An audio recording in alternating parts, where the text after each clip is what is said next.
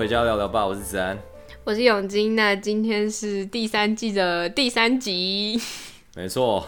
哎呀，我现在已经来到欧洲快一个月了，现在是二二八连假的最后一天，对，已经快一个月了。二二八连假就跟你一点狗屁关系都没有了，对吧？哎，确实，不然我还要在这边放二二八连假吗？还蛮奇怪的。你你可以自己自主放假，你是台湾人，有台湾价值。哦，台湾价值是这样用的。好，我们刚刚有聊到一件事情，就是林子安他现在因为跟我们有时差关系，所以通常我看到他每天发的那篇文章都是在早上刚起床的时候。那我们刚刚聊一下，觉得这个时间还蛮好的。嗯。对啊，就是我可以第一个就是我的文章触及不会掉啦。如果要单纯谈说，就是我每一天发，然后就是希望至少有一些些人会看到的话，那这个时间还不错。然后再来就是我。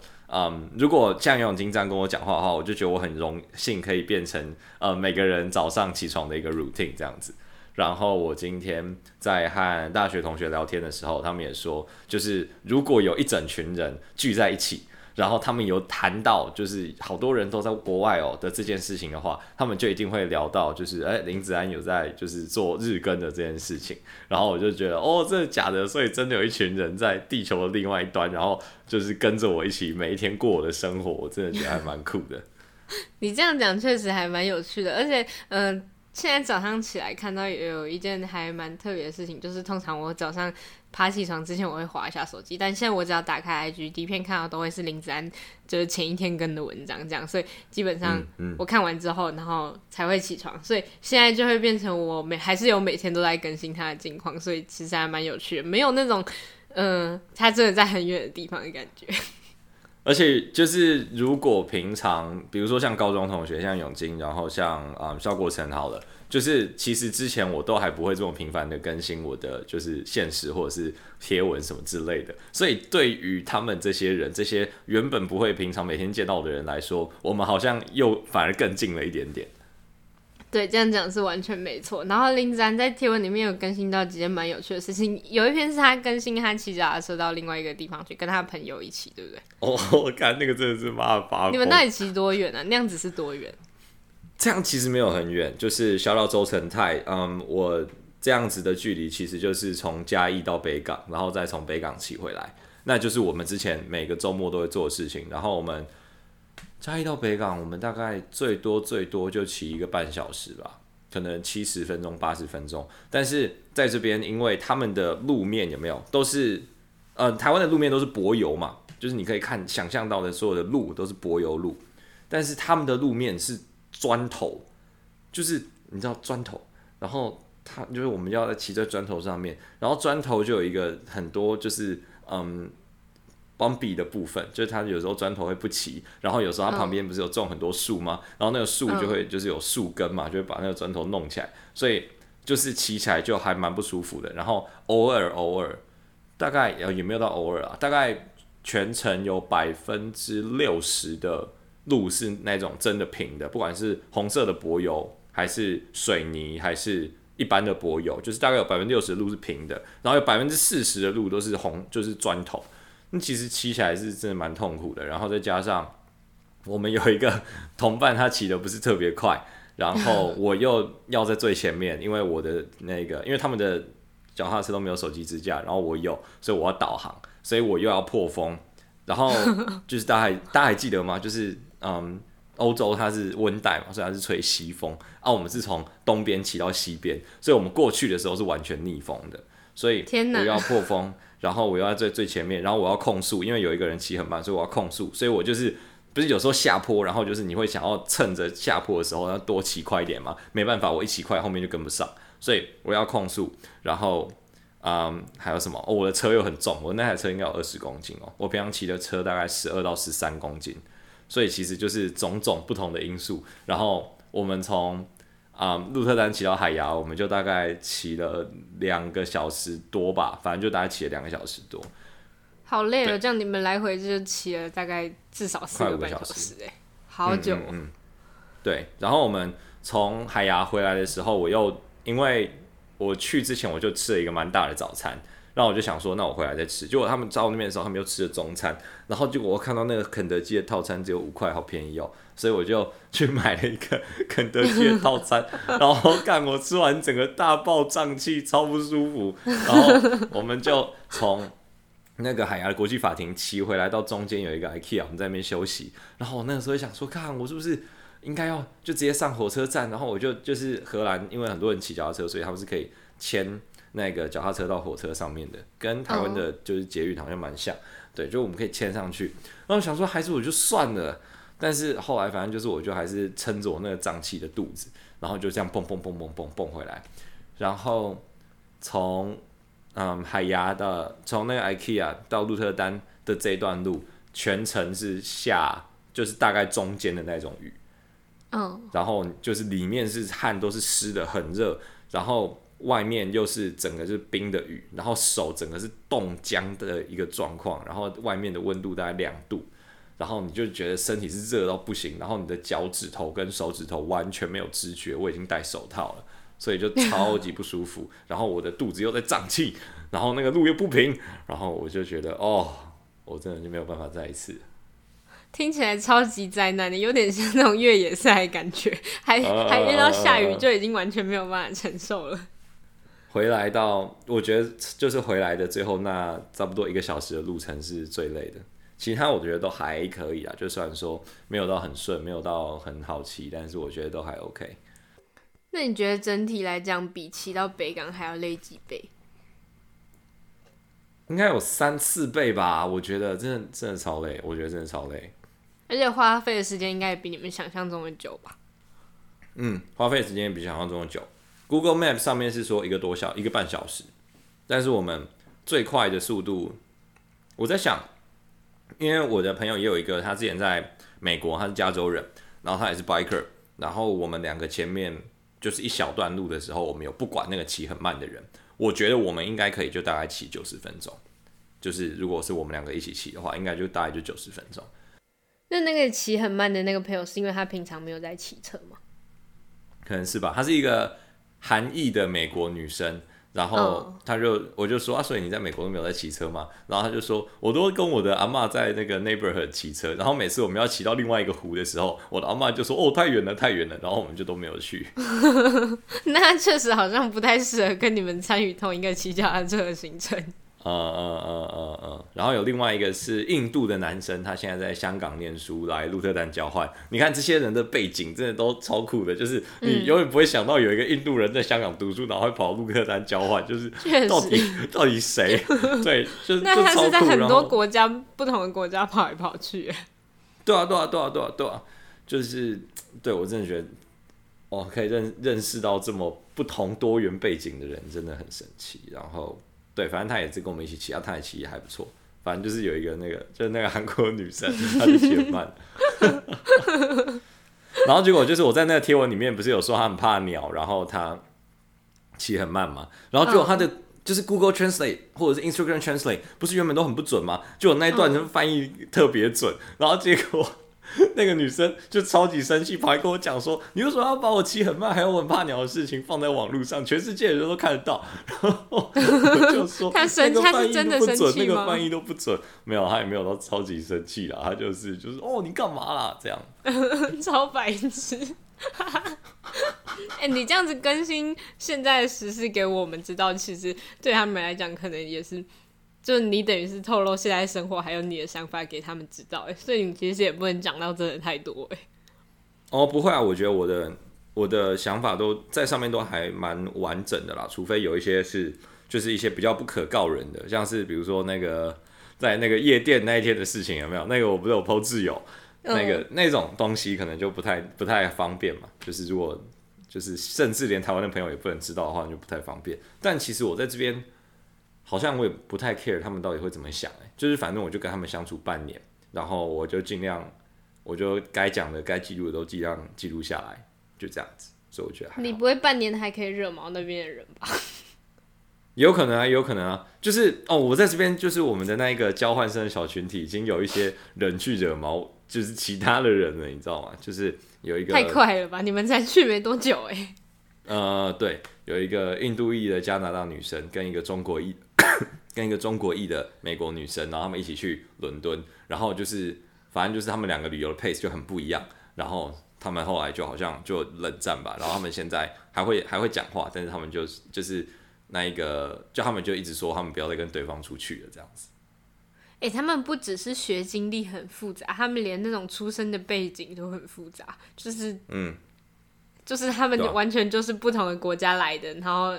他们的身份也是不同国家，但是他们又身处在不同的国家，可能又去另外一个国家念书，然后你们最后又全部都在这里。你们那边是一个非常多元文化混杂的地方，哎，没错没错，而且就是我觉得这件事情在台湾真的，我到现在都还是很不习惯呢，就是怎么会有这么多的人有这么多不同的跨国移动的背景啊？因为像是。嗯，um, 另外一个很我觉得很酷的举例就是，嗯、um，在台湾的时候，我们看到一个外国人，他在看菜单的时候，我们基本上就会 offer help。那好，这一一方面是人情味，另外一方面是我们一看到外国人，我们就直觉知道他绝对不会讲中文，几乎，就你看外国人，他几乎不会讲中文。但是我在这边，我是常常被讲荷兰文的，也就是说，他们其实有很多华裔的人是真的就是搬来这边土生土长，所以他就是看到一个任何一个人，他都觉得他有可能是荷兰人，就他不会就是。我觉得这真的好酷。我觉得这件事情还蛮有趣，但我觉得这也可能有点像你上礼拜讲那个，你觉得荷兰人对，就是那边的人对外国人没有那么热情，但有可能是因为他们不觉得他们是外国人。对对对，我也觉得这有可能是一个，也有可能是一个很大的原因，就是他们就并不觉得你是一个多特别的人，或者是在这边不懂荷兰文的人也很多，所以就是 tourist 或者是 foreigner 这件事情也司空见惯，很正常。对那其实也是一个还蛮不错的环境。我觉得在呃其他人不会把你当做一个需要帮助的人看待的时候，成长空间其实比较大一点。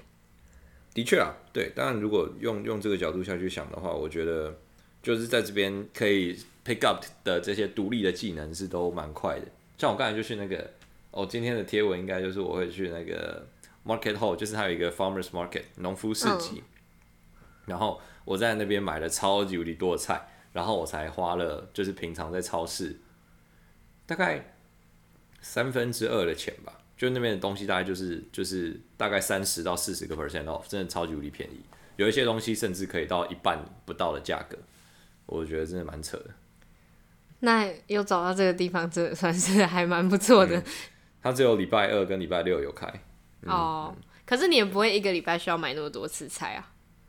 对啊，对啊，对啊，所以就是之后可能就是礼拜二，我觉得是个好时机啊，因为礼拜二我目前没有课，然后我可能唯一会有的行程就是晚上我会去那一个，就之前我就去了那个酒吧，就是因为它是免费的，所以我可能晚上会去那个酒吧，但我早上就没什么事，所以之后礼拜二可能就会是我这个洗衣服还有买菜的日子，嗯，两个礼拜洗一次，还蛮可爱的一个家居日的感觉。对啊，对啊，对啊，我觉得还蛮酷的，嘿嘿。然后我看你贴文，你还要讲到另外一个东西是巧克力博物馆哦，对，想听你分享这个巧克力博物馆。看它真的是，只能说是，嗯，刷新了我在博物馆体验这件事情的巅峰啊！就是我我人生当中从来没有这么沉浸的看到一个这么完整的东西。那如果真的要说有一个缺点的话呢，就是它的那个先先讲缺点啊，丑话讲在前头啊，就是它的那个导览的那个器，它居然没有耳机，就是你要要你现在看我，就那你要你要这样拿着听，就像拿电话这样，我觉得还蛮诡异的。哦，就是它也是不会放出来，但你就要那样子听哦。对，就是你要你要就是你要这样子听，他没有给你耳机，然后有些人就自己戴耳机，我们就说哦，你为什么会有耳机这样？好这是他唯一的缺点。那我们一开始进去的时候呢，他就先有一个导览说明的环节哦。那那导览说明的环节结束之后，就自己有一个白色的门就打开了，然后你就自己觉得哦，OK，所以应该要往这边进去。所以开始这边哦，到整个导览结束都没有任何一个人坐在任何一个地方。然后我们就走进去了，然后就看到一棵树在中间，然后大家就很自然的围着那个树。然后一进去之后，那个导览机就哔哔，它就开始。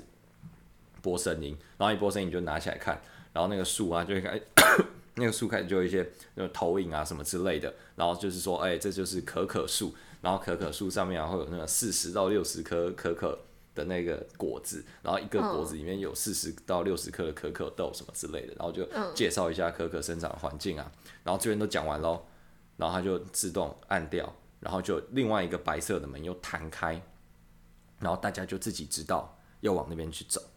就是我觉得光这件事情，光这件事情，我觉得就超级厉害，因为它就是完全做到了人性化设计的极致。就像我们平常，我们可能要有一个导览员啊，或者说我们要有一个很丑的箭头啊，或什么之类的。然后它也很符合一个，就是我们在读呃供应链的时候，有一个叫工作站的概念，就是你为了不要让有些人快，有些人慢，然后造成就是有一些瓶颈，就是到最后会卡在一个地方，你就限制每一个人都只能在一个空间，一个空间，一个空间。所以大家就是一批一批一批一批的进去。那这样一批一批的状况之下，你就可以确保你这个 room 里面都是你这一 part 的人。然后你也可以确保你的体验都是完整的，然后你也可以确保你不会有那种被赶或者是等人的感觉。我觉得这真的超级厉害。好，那我们就进到下一个地方，就是可可运作的那个，就是他要讲怎么从可可豆变成巧克力。然后一开始呢，一进去之后，旁边就有一个麻布袋，就是有一个吊着的麻布袋，然后就开始有一个一堆，就是外面环境就有很多声音。然后外面环境有很多声音之后呢，就有一个光打在那个麻布袋上面，然后后面就是就是光打在麻布袋上面的之后，它是就是在墙上就有它的那个倒影嘛，然后就有一个人的倒影走到那边，然后开始把那个麻布袋往上拉，然后那个麻布袋就这样往上拉，那当然就是设计好了嘛，就往上拉，然后那个人就拿着那个麻布袋倒影走到里面更里面一个有更大的机器，然后那个光就打在那个机器上面。大家就自然的前进，往更靠近那个机器的地方移动。就我觉得这些设计，我都觉得哇，就是以就是心理或设计本位来讲，这些东西都都超级无敌扯。就是你要怎么样，你才有办法把所有的节奏都控制得这么精准。然后你要知道你的受众在这个时候，哦，他这个时候我只要给他这个轻推的东西，他就只要往那边移动了。我真的觉得这个这这但真的太扯了。然后大家就往前移动，然后他就开始。就 demo 那个机器的那个状态，然后那就是真的是一台做巧克力的机器，然后透过一点点的动画打在上面，然后一点点的光打在上面，你就可以很想象，就是就是有一些巧克力在上面动啊，然后什么什么之类的那种感觉。对，然后在那之后就是又怕又另外一个白色门打开，然后之后就是进到那个要运送巧克力的地方。那运送巧克力完之后呢，就是一样，就是又怕另外一个白色门打开，就到了一个巧克力的历史的介绍的地方。嗯、但反正就是一整个设计的流程大概就是这个样子。但我觉得真的从头到尾完全没有冷场，然后也很让人知道，就是这整个体验的时候，这个 designer 要带给我们的是什么样的东西，所以就觉得真的真的很厉害，真的很厉害。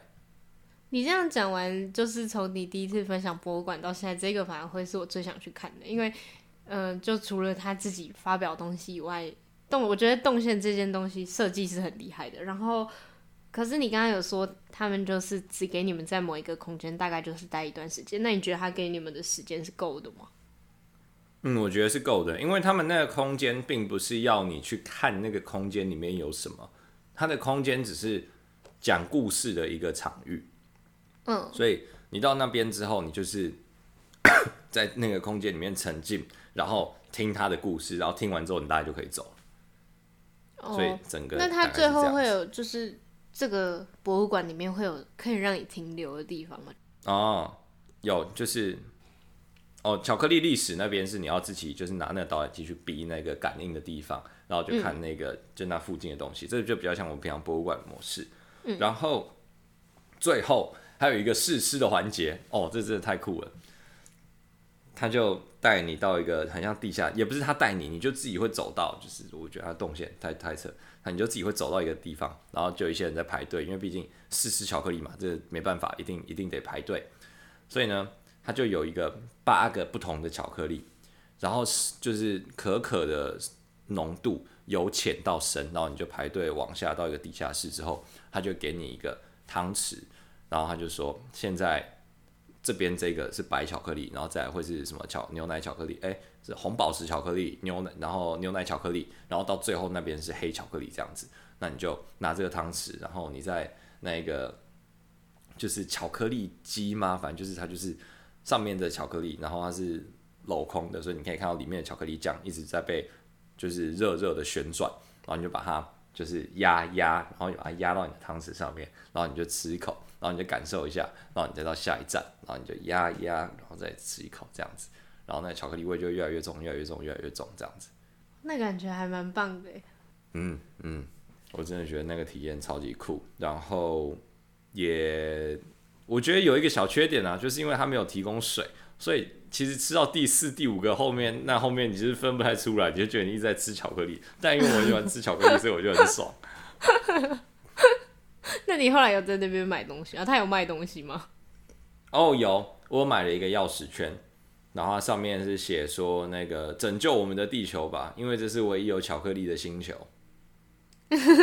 好可爱哦！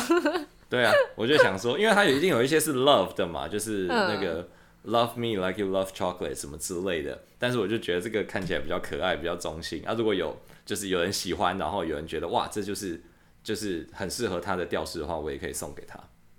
哦，那蛮好的。那如果有听到这边林子安朋友，你想要这个钥匙圈，就麻烦你跟林子安直接开口要了。嗯，对啊，对啊，对啊，就是我会在每个城市都买一个钥匙圈啦。然后，因为这些城市的记忆其实我都有了，然后我会把这些就是城市的钥匙圈送给很喜欢这些城市的人。哦，你这个旅行的这个纪念品很棒哎。嗯。哦，我很喜欢这个，嗯、我很喜欢这个。那应该是这一集的最后一个话题。那你现在跟室友处的怎么样？哦，室友啊，靠背，好好笑。嗯，室友跟我现在就是达到一个冷平衡的状态哦，就是，嗯，有两件事情嘛，一个就是厨房，然后另外一个就是开灯。哇，开灯真的是，就是因为我不喜欢我回来的时候灯是暗的，所以我都会把、oh. 我想要把走廊的灯打开，但是它好像、oh. 我不知道他的走廊灯到底在他的房间里面是会多明显，就是会会多亮还是怎样？明明就是一个门关着，就最多就是从下面的门缝透进来吧。但我不知道，反正就是他，就一直想要把那个走廊的灯关掉，然后就想说啊，这样子我回来都暗暗的，我就觉得第一个我没有到很很不怕黑啊，就是我没有到很怕黑，但是我没有到很不怕黑，所 以我想要回来的时候是亮，嗯，啊，所以后来我就都把厨房的灯打开，就我厨房的灯现在是二十四小时开着的，然后我就就是反正就把厨房灯打开啊，厨房离我房间比较近，所以厨房灯打开，他的房间可能底下就不会透光，那他可能就觉得哦好，这样就好。然后在厨房的使用上呢，我发现我使用的远远比他多。那很大的一个问题就是，如果你们两个有就是一起在共用一个厨房，然后有在沟通的话，那你们就可以就是协调一下吃饭的时间或什么之类的。因为我做完菜之后，厨房一定是乱的。但我做完菜，我不可能马上收厨房嘛。我做完菜，我一定是干，我要先吃饭啊。哦，我吃完饭我再去收厨房嘛，对吧？但是这个，但我们吃饭的时间其实蛮相近，所以我做完菜之后。我通常一进来，我就会听到他出去弄厨房的声音，就他可能也不想看到我，但是我留给他厨房又很乱，但是他好像好像也没什么意见，所以我就尽量就是把厨房就是脏的部分都限缩在同一个部分，但是我也不知道他到底有没有差，或者是他到底喜不喜欢，大概就是这样。所以你们两个也完全不沟通了？你们两个现在是完全没有任何沟通共识的状态吗？没有，我们就是透过一些行为来沟通。像是那个灯有有？你们这也不算通过行为，你们只是留给对方这个结果，然后他可以接受，他就会接受；他不能接受，他就会再把这件事情改掉。就是在改变行为啊！对啊，对啊，对啊！那这样就是在透过行为沟通啊，不是吗？超白痴的！哎、你们俩都没有想说要聊聊天还怎样吗？因为他就是你根本就不会见到他，就是我 我在这里嘛，啊，他在隔壁嘛，啊，我们两个自己有自己的客厅，哎。自己有自己的客厅，然后厨房是共用的，没错。但你一天会去厨房，你就拿两次。啊，你如果没有到的话，那你要，那你可以可以要要干嘛？而且我去他的房间，他来我的房间都很奇怪啊。那你们就是最熟悉的陌生人。没有，我跟他其实一点也不熟，我大概只看过他两次吧。你看，你到现在搬过去一个月，你只看过他两次哦。对啊，所以我可能就是接下来也只会看到他。不到十次吧。那你从你搬回来台湾之后，可能叫你形容一下你的室友，你还可能想不起来。我形容不出来，对啊，我想不出来他到底是什么样子。就是那个，哎、欸，我记得是好像来的第四天、第五天吧。然后那个时候，我的就是其中一个高中的同，哎、欸，不是高中同学，大学同学，他就问我说，哎、欸，那、啊、你的室友长得怎么样？正吗？正吗？然后我就说，哦，还好。然后他就说，那他穿的很少嘛？然后我就说，哦，对啊，他穿的蛮少的，就是他就是一个居家的长裙。然后就是你知道外国居家长裙胸部就会开得很开，就是这样比较舒服这样。然后我就说我第一次看到他的时候是那个样子。然后就他就说那个。哦，那这样改天他就来敲你房间门的，这样什么之类的，他就在里面在收尾。然后我就想，好像目前看起来好像是不太可能会发生这种事情。他连在厨房跟你见面都不愿意。